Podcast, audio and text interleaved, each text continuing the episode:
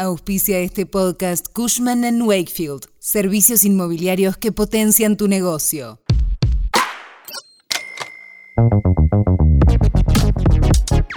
El gobierno cambiará completamente la forma de otorgar subsidios a la luz y al gas. Dejará de ser un subsidio a la oferta y pasarán a recibirlo directamente las familias. ¿Cómo será? A través de un depósito en sus cuentas bancarias. Quédate que te contamos todos los detalles.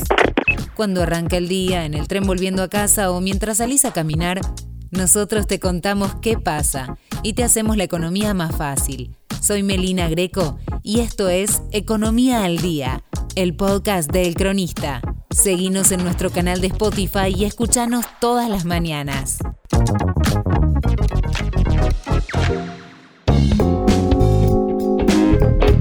Los cambios que se vienen son varios. Primero, los criterios para poder recibir la ayuda del Estado serán más restrictivos que los actuales. La Secretaría de Energía tendrá en cuenta los ingresos de los usuarios, pero también mirará sus gastos con tarjeta de crédito y hasta si realizaron viajes al exterior. Se implementará una canasta básica energética que fijará el consumo mínimo necesario de gas y electricidad y tendrá en cuenta la zona bioambiental del país en la que vive el usuario y la cantidad de integrantes del hogar. El Estado subsidiará a los usuarios residenciales cuando el costo de esa canasta energética supere un porcentaje de los ingresos que se espera que sea alrededor del 10%. El segundo cambio tiene que ver con la forma de recibir el subsidio. En la actualidad prácticamente todas las familias reciben algún tipo de subsidio, pero de manera indirecta, porque son las empresas generadoras de electricidad o las petroleras las que lo obtienen.